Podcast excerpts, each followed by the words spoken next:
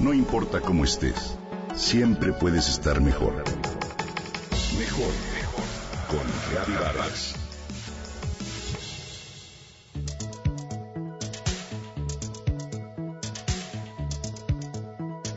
Sin ser un experto, cuando alguien te preguntara acerca de los sectores que más contribuyen al crecimiento económico, ¿cuál sería tu respuesta?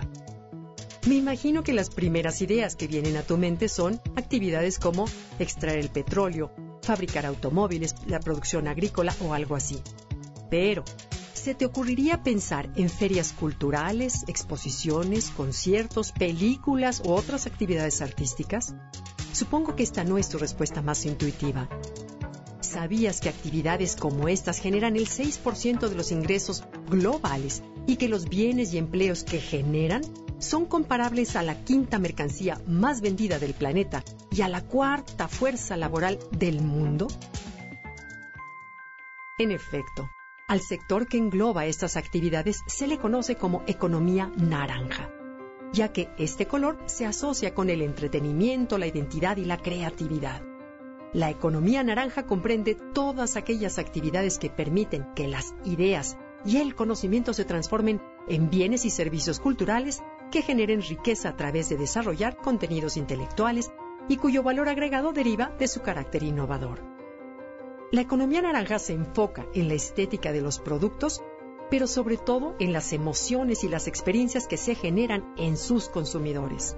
En ellas se incluyen un universo muy variado de bienes y servicios, tales como la arquitectura, artes visuales y escénicas, artesanías, cine, diseño editorial, investigación y desarrollo, moda, música, publicidad, radio, televisión, entre otros.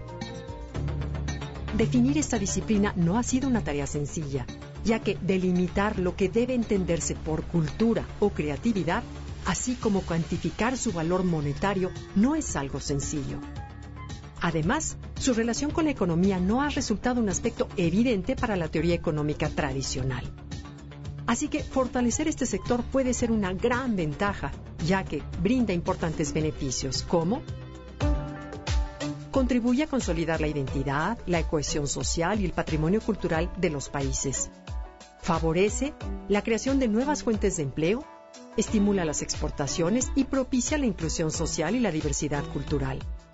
Ayuda a reducir las brechas sociales al acercar a las personas con menos ingresos con las más privilegiadas alrededor de un propósito común. Y en momentos de crisis económicas, contar con una mejor alternativa para hacerle frente a estas situaciones. Así que, de las diferentes regiones del mundo, América ha marcado el liderazgo en relación al desarrollo de la economía naranja, en particular, por supuesto, por el desempeño en Estados Unidos.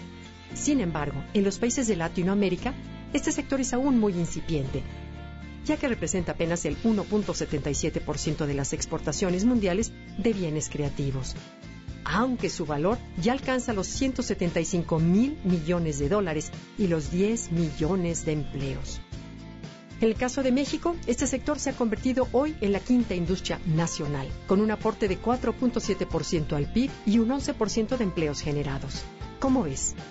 Así, ante el alentador panorama que nos plantea la economía naranja, me uno a las voces que buscan impulsarla como un medio para generar prosperidad en nuestro país, pero también como una fórmula para que todos podamos vivir mejor.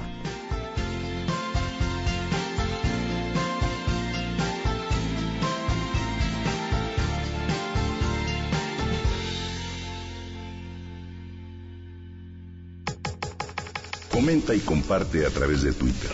Gaby Vargas. No importa cómo estés, siempre puedes estar mejor. Mejor, mejor. Con Gaby Vargas.